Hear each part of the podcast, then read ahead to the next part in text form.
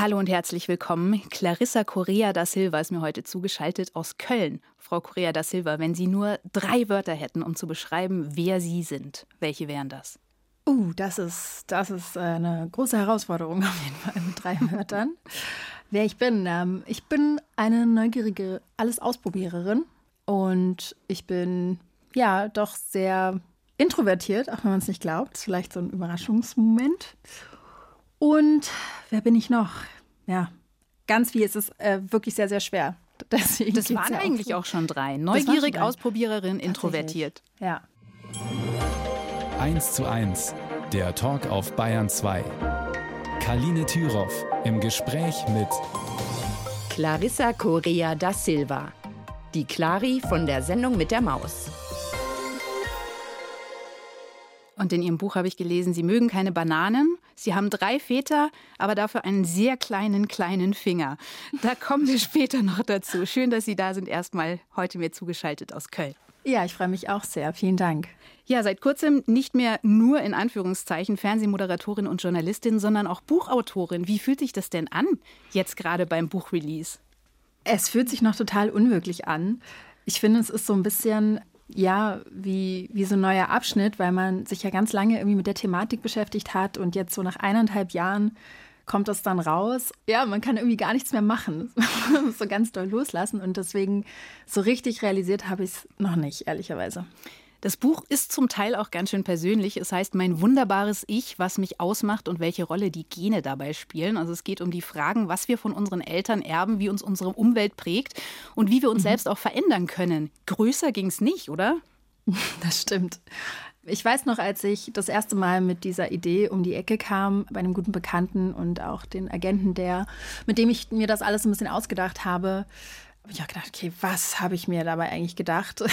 so, mhm. ein, so ein großes Thema, was ja auch viele, viele Themen überschneidet, ne? also von Biologie, Neurobiologie, Medizin, Psychologie, Philosophie, Soziologie, also so, so völlig, völlig riesig und das irgendwie anzugehen. Ja, und beim Schreibprozess gab es auf jeden Fall auch die Momente, wo ich dachte, okay, was hast du dir dabei gedacht? Wir kommen später nochmal drauf zurück, aber Sie haben ja auch viel Übung darin, komplexe Dinge möglichst einfach zu erklären. Sie tun das auch im Kinderfernsehen. Ich habe vorhin schon gesagt, Sendung mit der Maus, Wissen macht A, die beste Klasse Deutschlands. Ich habe selber mal, muss ich sagen, vor langer Zeit bei einem Casting für eine Kinderfernsehsendung mitgemacht und ich fange schon bei der Erinnerung daran an, wieder zu schwitzen. Ich sollte damals aus dem Stegreif erklären, was Gentechnik ist. Für wow. Kinder verständlich ja. und ich habe mich wirklich in Grund und Boden gestammelt. Wurde am Ende auch nicht genommen genommen. Aber jetzt kann ich Sie fragen, was ist das Geheimnis bei der Wissensvermittlung für Kinder? Ich glaube, das Geheimnis ist eigentlich, den Blickwinkel ein bisschen zu wechseln. Ne? Also, dass man das Thema erstmal an sich so nimmt und so komplex, wie es eben auch ist. Und ich würde auch behaupten, dass es auch für uns Erwachsene sehr komplex ist und man das jetzt nicht sofort versteht. Und dann fängt man eben an, das in seine Einzelteile runterzubrechen und vielleicht kommt man dann eben an den Punkt, wo man jetzt als erwachsene Person sagen würde, okay, das habe ich jetzt verstanden, weil die Wörter, die ich dafür benutzt habe, die sind mir ein Begriff.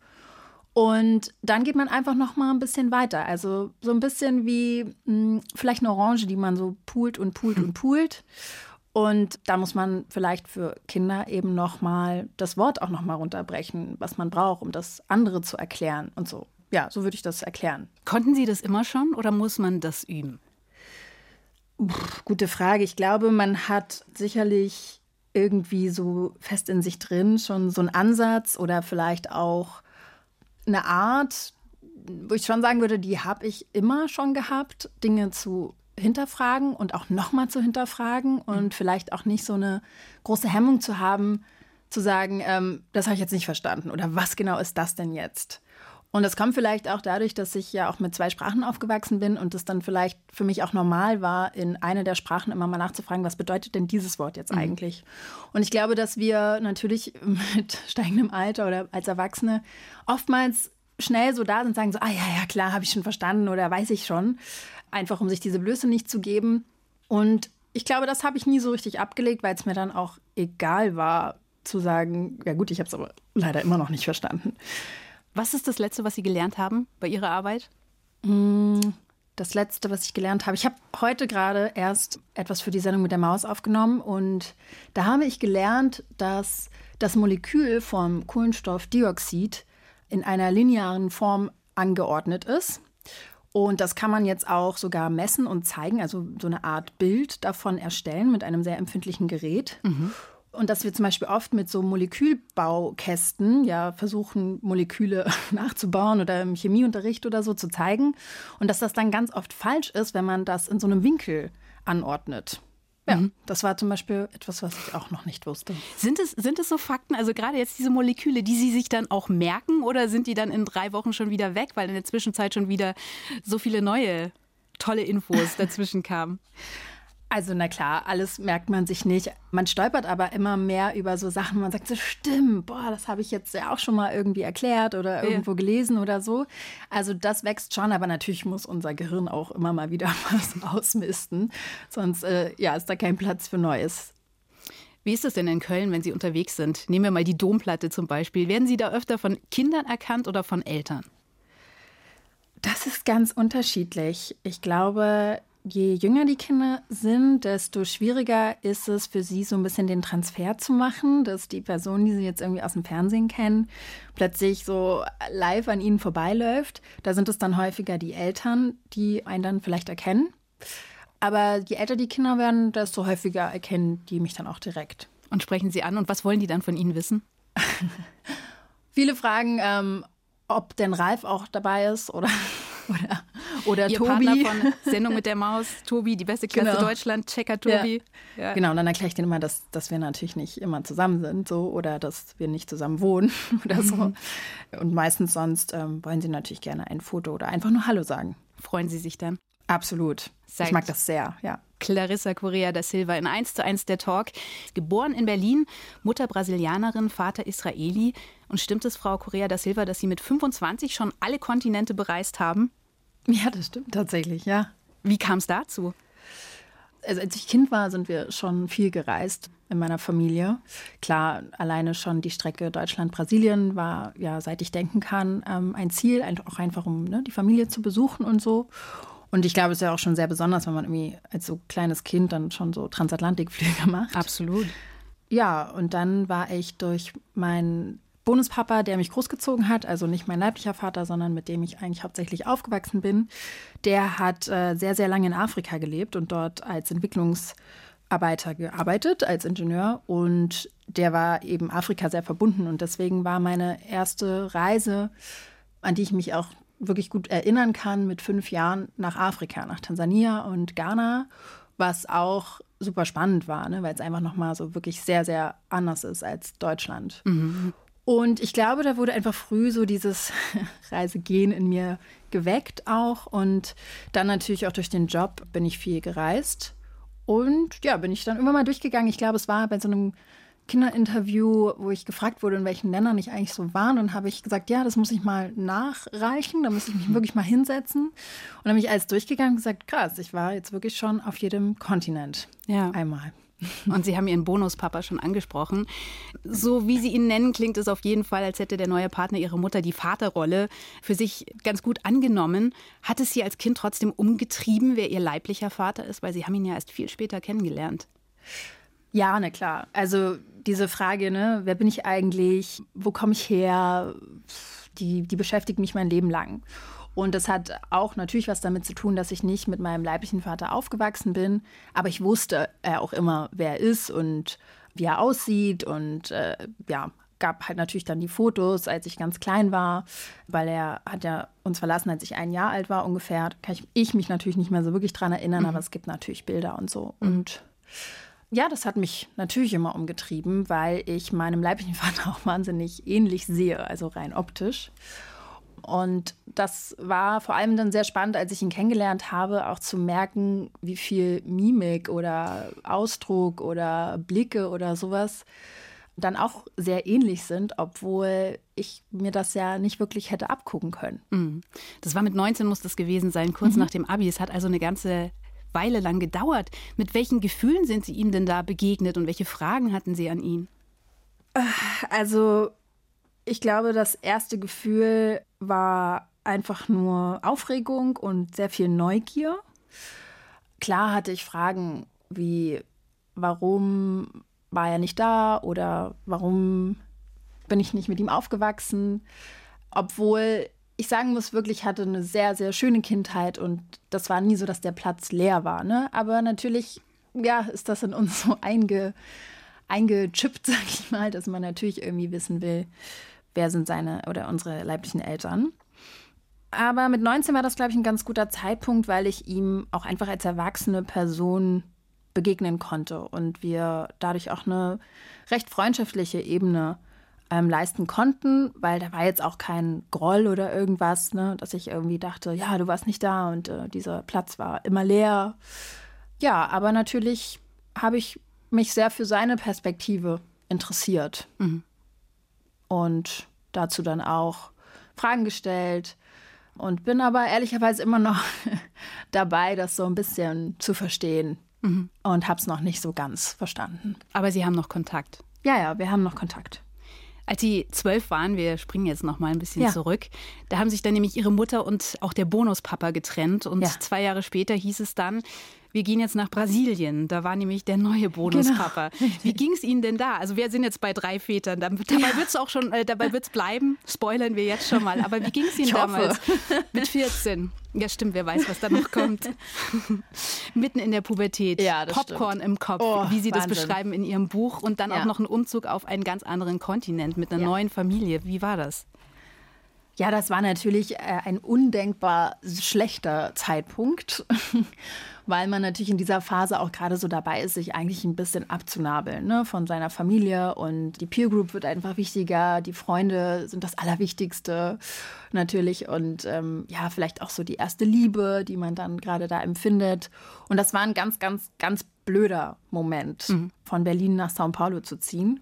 Und ich war meiner Mutter wirklich böse, dass wir das gemacht haben. Und ähm, auch mein neuer Bonuspapa, also jetzt ja auch nicht mehr so neu, aber damals natürlich der neue, der hat ganz schön was abbekommen, weil als die Entscheidung gefallen ist, dass meine Mutter gerne zurück nach Brasilien wollte, war ich zwölf. Ja, oder zwölfeinhalb und gerade so am Ende der Grundschule, weil in Berlin ne, geht die ja bis inklusive sechste Klasse. Und da war das irgendwie ein anderer Moment, weil es eh einen Schulwechsel gab und man war halt immer noch mehr so mit seinen Eltern zusammen ne, und ein bisschen abhängiger von denen. Und da war das irgendwie ein guter Zeitpunkt und ich habe es auch verstanden, dass meine Mutter einfach nicht mehr glücklich war in Deutschland und gerne zurück wollte nach Brasilien. Mhm. Meine Mutter kommt aber aus Rio ursprünglich und ihr neuer Mann damals, neuer Mann, kam halt aus São Paulo. Und São Paulo war mir aber eine total fremde Stadt, weil wenn wir nach Brasilien gereist sind, sind wir natürlich nach Rio de Janeiro gereist, um die Familie dort zu sehen. Und dann hieß es plötzlich, zwei Jahre später, ähm, ja, wir ziehen nach Brasilien und wir ziehen auch nicht nach Rio, sondern wir ziehen nach São Paulo. Und dann war natürlich mein Stiefpapa schuld an allem. So. Ja. Und der hatte es wirklich nicht leicht. Also es war eine sehr, sehr schwierige Anfangszeit für uns beide. Aber ich muss sagen, er hat mich echt mit offenen Armen empfangen und mir da auch so viel Liebe von Anfang an, so bedingungslose Liebe entgegengebracht, obwohl ich jetzt nicht sein leibliches Kind bin, dass ähm, ja, er sich halt wirklich da seinen Platz in meinem Herzen erkämpft hat. Fünf Jahre haben Sie am Ende dort verbracht in Sao Paulo. Wie hat sich denn Ihr Leben dort von dem in Berlin unterschieden? Also das Einschneidendste war wirklich so das Gefühl, dass man eingesperrt wird. Inwiefern? Ich bin ja in Berlin aufgewachsen. Ich meine, das ist ja auch eine Großstadt. Äh, wir haben aber am Rand von Berlin gewohnt, also im südlichsten Zipfel. Und das war alles sehr, sehr, sehr behütet, sage ich mal. Ne? Ich konnte mit dem Fahrrad überall hinfahren. Ich konnte alleine irgendwie zum Reiterhof fahren oder mich mit meinen Freundinnen treffen. Also war wirklich recht unabhängig. Und in São Paulo geht das einfach nicht.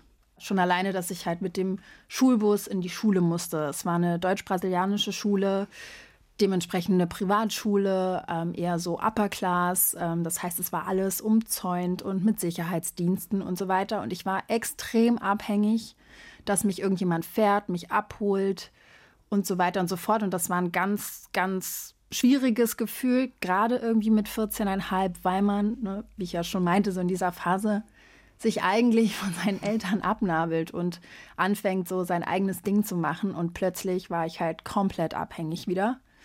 Und das war echt schwierig. Mhm, Glaube ich. Und wie ging es Ihnen in der Schule? Mochten Sie die? Bei den sehr neugierigen Kindern ist es ja oft so, dass sie sich eigentlich für ganz andere Dinge interessieren als die, die einem dort erzählt werden.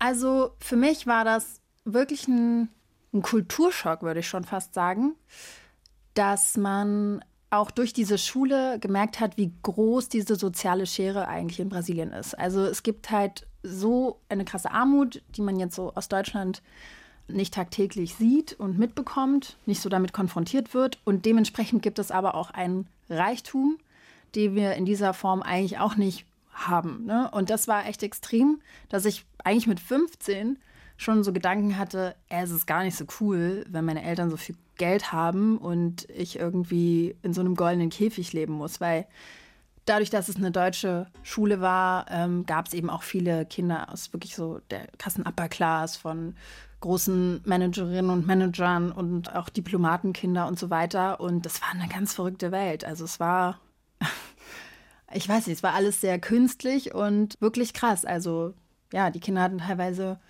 eigene Fahrerinnen oder Fahrer, die sie irgendwo hingefahren haben, ganz viele Angestellte zu Hause. Also so eine Welt, die ich bis dahin noch nie kannte.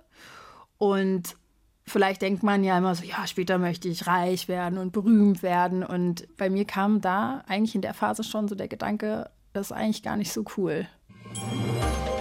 Eine Stunde, zwei Menschen. Im Gespräch auf Bayern 2. Kaline Thüroff trifft Clarissa Correa da Silva. Warum bin ich, wie ich bin? Eine Frage, die wir uns, glaube ich, alle schon mal gestellt haben. Aber Sie sich ja irgendwie besonders für Ihr neues Buch. Hat es was damit zu tun, an Ihrer eigenen, mit Ihrer eigenen Herkunft, die ja schon doch ein bisschen verstreut ist? Also diese Frage, wer bin ich eigentlich? Warum bin ich so, wie ich bin? Was steckt alles in mir? Welche Einflüsse habe ich von wem? Das sind Fragen, die mich persönlich wirklich mein Leben lang beschäftigen das war definitiv mit einer Motivation, dieses Buch auch zu schreiben. Aber ich bin mir sicher, und Sie haben es ja auch gerade gesagt, es sind auch Fragen, die wir uns alle stellen. Diese ganze Suche nach unserer Identität oder was unser Ich formt. Ähm, wer bin ich? Wo komme ich her? Wer will ich noch sein? Was will ich noch erreichen? Diese Reise mit unserem Ich, die ist halt einfach eine, die wir wirklich unser Leben lang machen. Und deswegen dachte ich, gut, es betrifft uns alle. Ihre brasilianische Mutter ist ja Psychiaterin und Psychoanalytikerin. Und ja, diese Frage, wie uns Erziehung und Umwelt vor allem prägen, ist ja auch eine sehr psychologische. Hat Ihre Mutter da auch irgendwie Einfluss auf das Buch? Haben Sie mit ihr auch darüber gesprochen? Ja, von meiner Mutter habe ich ehrlicherweise das erste Mal von der Thematik Epigenetik überhaupt gehört. Und war total fasziniert von dieser Brücke, ne? weil auch der Bereich meiner Mutter spielt ja genau in diese Brücke. Ich meine, sie kommt vom Medizinischen, hat dann aber eben die Spezialisierung auf Psychoanalyse und Psychiatrie gemacht und springt da halt dann so in die Psychologie. Und letztlich ist das genau dieses Mittelfeld, wo die Epigenetik auch liegt und die eben in dieser Diskussion lange von wegen Nature versus Nurture, also was ist angeboren, was, ne, was bekommen wir letztlich mit unseren Genen mit und was äh, kommt durch die Erziehung, durch Umwelteinflüsse und so weiter dazu. Und Epigenetik sagt eben, es gibt halt kein Entweder-Oder, sondern ein sowohl als auch. Mhm. Und das kommt von meiner Mutter tatsächlich, die sich sehr intensiv und lange damit beschäftigt schon was Sie von Ihrem israelischen Vater haben, haben Sie vorhin schon erzählt, das Aussehen, die Mimik. Was haben Sie denn von Ihrer Mutter? Ja, von meiner Mutter. Also viele sagen, ähm, der Mund geht vielleicht so ein bisschen in die Richtung von meiner Mutter. Die Form oder die Sprache? Ich glaube, ja, die Form oder eben auch wahrscheinlich das Lachen. Weil ansonsten muss ich wirklich sagen, auch tut mir leid für meine Mutter, so rein optisch ist da nicht viel von ihr. Aber ich denke, sehr viel Charakterliches ist von meiner Mutter. Definitiv. Wie zum Beispiel auch, ja, in, in eigentlich fast allen Situationen und Lebenslagen immer was Positives zu sehen. Mhm. Haben Sie während der Recherche zu dem Buch auch Dinge über sich selbst rausgefunden, die Sie vorher noch nicht wussten? Ähm, ja, also vieles, weil ich mich natürlich auch stark mit den Dingen, die ich gelesen habe bei der Recherche, und auch gerade für das Kindersachbuch ja auch wirklich versucht habe, Beispiele von mir zu finden, einfach damit es etwas greifbarer wird, was diese hochkomplexen wissenschaftlichen Sätze mhm. letztlich für uns Einzelne vielleicht bedeuten könnten. Ne? Ich habe ja viel auch in dem Buch einfach Gedankenkonstrukte gebaut und dadurch natürlich an meinem eigenen Beispiel überlegt, okay, wo kann das herkommen, wie weit kann das zurückgehen oder so. Und dann natürlich sehr viel über mich selber auch rausgefunden, ja. Und eines der sehr starken Momente hatte ich wirklich, weil ich äh, viel darüber nachgedacht habe, warum ich einen wirklich überdurchschnittlichen Sinn für Gerechtigkeit habe, beziehungsweise andersrum, ich sehr, sehr, sehr stark negativ reagiere, wenn es um Ungerechtigkeit geht. Mhm. Wie erklären Sie sich das? Ich habe da viel mit meiner Mutter drüber gesprochen und weshalb meine Mutter ja auch tiefer in diese Thematik der Epigenetik gegangen ist, ist, dass sie sich ehrenamtlich in Brasilien für einen Verein engagiert von POC-Frauen, die antirassistische Aufklärungsarbeit machen. Und da geht es im Bereich von Epigenetik tatsächlich gerade darum, dass erforscht wird, wie weit kann das zurückgehen, wenn wir jetzt auf systematischen Rassismus gucken. Mhm. Und ähm, es ist so, dass meine Mutter, die sich auch viel mit unserer Familiengeschichte auseinandersetzt, wir wissen, dass wir viele unterschiedliche Ethnien in unserer Familie haben und da eben auch viele Minderheiten sind. Ne? Also von Sklaven tatsächlich über indigene ähm, Völker auch. Und wenn man das jetzt wirklich mal so weit denkt, weil wir nicht wissen, wie weit es zurückgehen kann, kann es eben sein, dass ich diese Reaktion habe, weil das in meiner Familie, das heißt in meinen Genen oder in meinen Epigenen, schon sehr, sehr lange verankert wird, dass man diskriminiert wurde. Und äh, selbst wenn ich selbst diese Erfahrung wirklich in sehr, sehr geringem Ausmaß jetzt im Vergleich auch schon allein zur Generation von meiner Mutter oder meine Mutter selbst habe, ich da aber eine sehr, sehr starke Reaktion einfach habe, weil es genetisch bei mir vorgegeben ist. Mhm. Sie widmen, das ist nochmal ein ganz anderes Thema, aber ein ganzes Kapitel im Buch auch der Pubertät, ja. weil unsere Hirne da, ja, Sie beschreiben das so schön, ein bisschen sind wie Popcorn. Alles wird neu verschaltet, alles wird neu verarbeitet. Ja. Was hat das mit Epigenetik zu tun? Das hat was mit Epigenetik zu tun, insofern, was auch sehr stark auf die Motivation dieses Buchs geht, zu sagen, wir müssen eigentlich uns sehr früh schon, also es wäre schön, einfach sehr früh schon zu wissen, dass es die Epigenetik gibt. Also mehr ist der Anspruch ja gar nicht. Einfach zu sagen, das gibt es. Es gibt da so eine Brücke, über die können unsere Gene eben gehen zwischen Umwelt und unserer DNA. Und das geht eben in beide Richtungen. Und das Wichtige ist eben, dass in der Pubertät so die Hochphase unserer Veränderung stattfindet. So extrem haben wir das für den Rest unseres Lebens eigentlich nicht mehr. Das heißt, wenn wir da irgendwie was umbauen wollen oder können, ich sage immer so, als könnten wir das so krass steuern, natürlich nicht. Ganz vieles läuft sehr, sehr viel im Unterbewusstsein natürlich ab. Aber die Pubertät ist eigentlich der Moment. Ne? Also wenn eben gerade eh alles im Umbruch ist, dann machen wir doch, machen wir doch eine Generalüberholung, so nach dem Motto. Ähm, und deswegen ist die Pubertät wichtig, weil es auch das Ende der zweiten Sozialisationsphase ist und alles danach hat unsere Identität dann eigentlich schon sehr stark geformt. Was bei mir auf jeden Fall hängen geblieben ist aus Ihrem Buch, es lohnt sich, nicht nur in der Pubertät, auch danach noch, mutig zu sein. Es lohnt sich, seine Komfortzone zu verlassen, Neues auszuprobieren, weil uns das dann eben auch prägt und wir diese Prägung dann auch weitergeben können. Ja. Das ist aber eigentlich eine Botschaft, die man Erwachsenen wahrscheinlich noch viel mehr eintrichtern müsste als Kindern, weil die das doch sowieso machen, oder nicht? Ja, das würde ich auch auf jeden Fall bestätigen das Buch ist auch definitiv für Erwachsene total spannend. Deswegen freue ich mich natürlich auch, wenn viele Erwachsene das lesen. Die Idee, es als Kindersachbuch zu machen, ist eben genau einfach zu sagen, je früher wir darüber Bescheid wissen, desto mehr können wir das in die Gestaltung unseres Ichs und unserer Identität einfließen lassen. Mhm. Also, weil das läuft unser Leben lang, absolut sagt Clarissa Correa da Silva hier in 1 zu 1 der Talk. Mir zugeschaltet aus Köln. Sie hatte eine, ja, eine ereignisreiche Kindheit, haben wir schon gehört. Und Sie selbst sagen, insgesamt war das aber auch ganz schön toll, so viel erlebt zu haben. Was würden Sie sagen? Was sind das für Erlebnisse in Ihren frühen Jahren, die Sie besonders geprägt haben?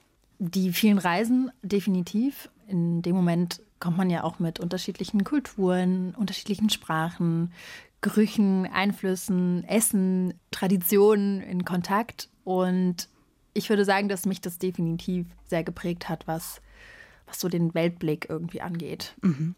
Wir haben vorhin ja auch schon über ihre drei Väter gesprochen, den mhm. leiblichen, die beiden Bonuspapas.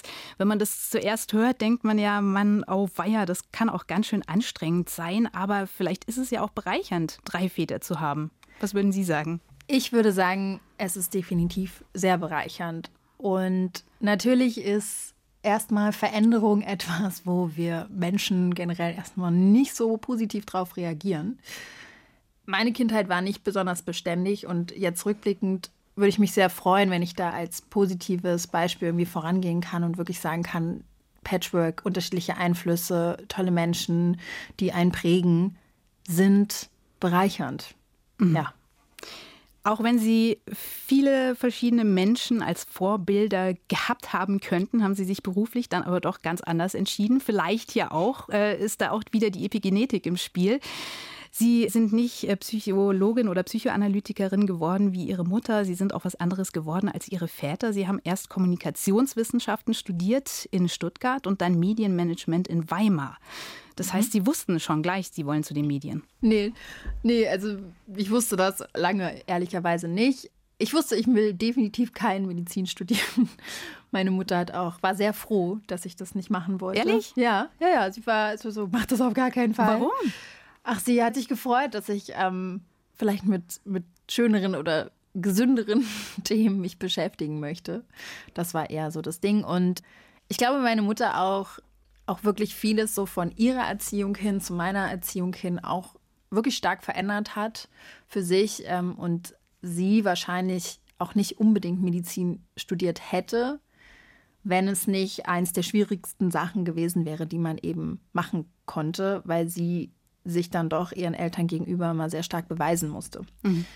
Ich glaube, dass sie dann mit eben Psychoanalyse und Psychiatrie total ihre Leidenschaft gefunden hat in dem Bereich, aber sie sagt oft so, der erste Schritt zur Medizin wäre vielleicht gar nicht ihrer gewesen, wenn es jetzt nicht so das große Ding gewesen wäre oder so das Schwierigste, was sie irgendwie hätte machen können und sich da beweisen zu müssen. Und ich glaube, sie hat dadurch halt einen sehr, sehr großen Fokus in meiner Erziehung drauf gelegt, dass ich wirklich das werden kann, was ich will und was, was mir wirklich Spaß macht oder wofür ich wirklich brenne. Und ähm, ich war, glaube ich, schon immer so eine neugierige Alles-Ausprobiererin. Deswegen hatte ich viele Phasen. Ich wollte zwischendurch auch mal Kommissarin werden, weil ich äh, super gerne Rätsel löse und so. Und dann habe ich aber erfahren, dass man dafür ja irgendwie mit einer Waffe umgehen muss oder so. Und dann wollte ich das schon wieder nicht. Und dann wollte ich zwischendurch irgendwie prima Ballerina werden. Und dann kam ich aber irgendwann schon zum Schreiben. Und dann war es lange so ein Traum von, ich werde Schriftstellerin auf Usedom und habe dann einen Pferdehof. und so ging das dann über ein Semester auf einer Schauspielschule, wo ich glücklich gescheitert bin. Inwiefern? So, warum? Weil ich gemerkt habe, ich bin keine gute Schauspielerin ich kann irgendwie sehr schlecht was anderes spielen außer mich selbst. ich glaube, das war so ein bisschen das Ding.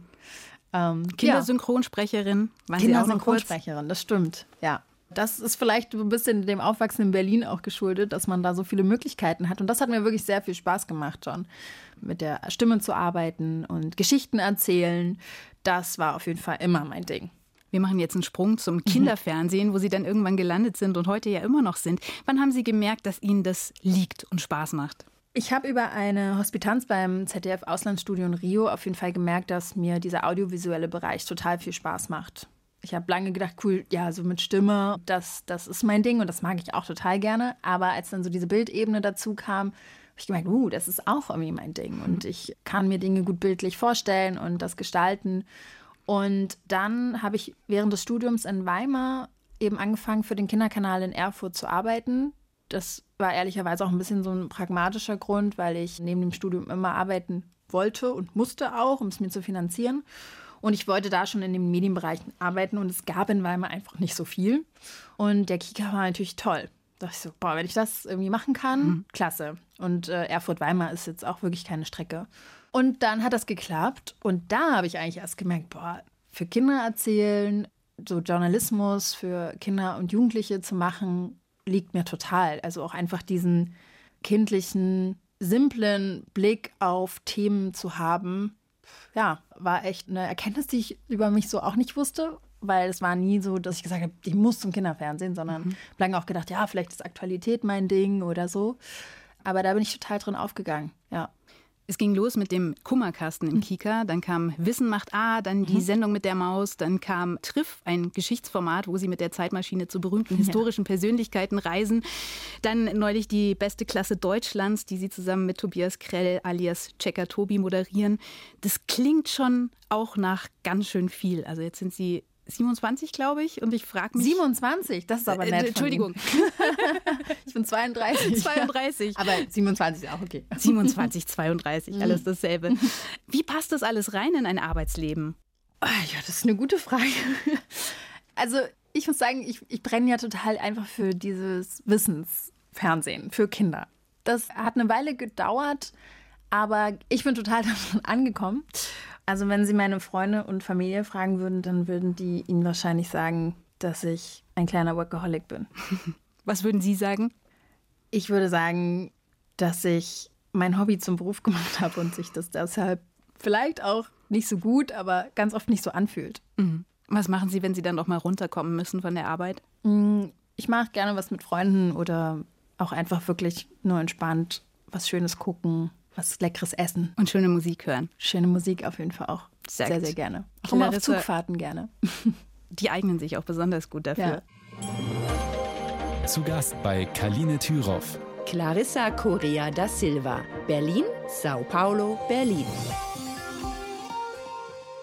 Und dann kam Köln, da wohnen Sie jetzt und von dort sind Sie mir auch zugeschaltet.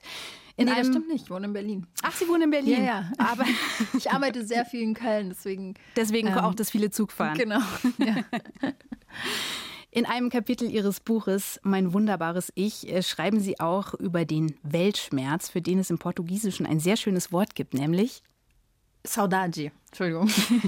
Was, also ich, ja. ich verstehe es so als Mischung aus ja, Weltschmerz, Nostalgie, Sehnsucht. Ja, ähm, genau. So, so ein bisschen, es ist auf, schwingt auf jeden Fall was sehr, ja. Ja, also ich glaube, Saudade lässt sich halt wirklich nicht mit einem Wort so übersetzen und ich kenne diesen Begriff so auch aus keiner anderen Sprache, aber da steckt auf jeden Fall auch Weltschmerz mit drin, ja. Mhm. Und es ist ein Gefühl, glaube ich, das viele von uns intensiv erleben seit ein paar Jahren, auch seit die schlechten Nachrichten überhand zu nehmen scheinen. Also mhm. Pandemie, Krieg, Inflation, Klimawandel.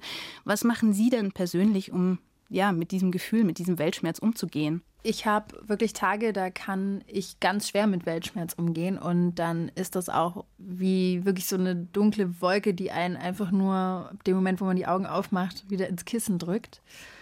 Auf der anderen Seite habe ich ja auch schon erzählt, habe ich von meiner Mutter glücklicherweise die Eigenschaft geerbt, dass ich wirklich aus jeder Situation irgendwie noch was Positives nehmen kann und meine Haupttaktik ist tatsächlich für jeden negativen Gedanken einen positiven Gedanken zu suchen mhm. und damit so einen Ausgleich zu schaffen. Und mhm. damit fahre ich wirklich sehr, sehr gut. Mhm. Ich bin seit vier Jahren Mutter und ich habe ihr Buch auch, ja, in dieser Hinsicht irgendwie sehr interessiert gelesen, weil ich finde, es führt einem schon noch mal vor Augen, dass wir alle, also nicht nur Eltern, sondern alle, die umgehen mit Kindern, eine wahnsinnige Verantwortung haben. Also eine Verantwortung, unsere eigenen Traumata aufzuarbeiten, sie mhm. im Idealfall nicht weiterzugeben und unsere Kinder auch irgendwie dafür stark zu machen, den eigenen Weg zu gehen. Ja. Glauben Sie, dass man mit Kindern über alles reden kann? Absolut. Ich bin der festen Überzeugung, dass man mit Kindern über alles reden kann. Es ist also nicht die Frage, ob man mit ihnen über etwas redet, sondern wie. Mhm. Es geht eigentlich nur um die Art und Weise und was der Zugang ist.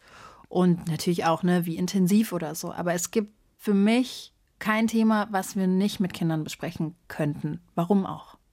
Was glauben Sie, sollten wir Erwachsene von Kindern lernen?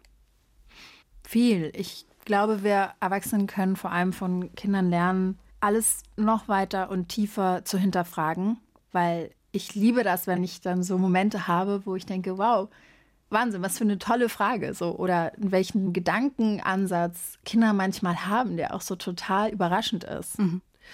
Ich glaube auch, ich möchte es halt eigentlich gar nicht Naivität nennen, weil ich finde, Naivität ist so ein bisschen negativ belastet. Und ich finde es aber eine total positive Naivität, die Kinder oft haben, weil sie eigentlich jedem Menschen auch erstmal sehr neutral und offen begegnen, wenig Vorurteile haben. Da werde ich dran denken, wenn die Warum-Fragen nicht mehr aufhören. Das kann sehr anstrengend sein, aber es ist auch toll, das stimmt. Das glaube ich, ja. Haben Sie, haben Sie Hoffnung in die Jugend, dass die die Herausforderungen der Zukunft meistern werden?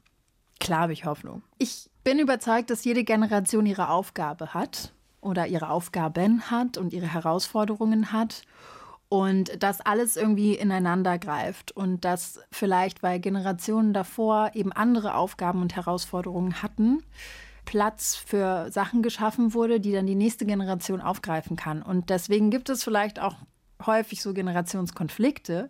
Aber eigentlich ist es ein wunderbares Wunderwerk, was so ineinander greift und sich ergänzt. Mhm. Das klingt auf jeden Fall versöhnlich, so wie Sie das erklären. Mhm.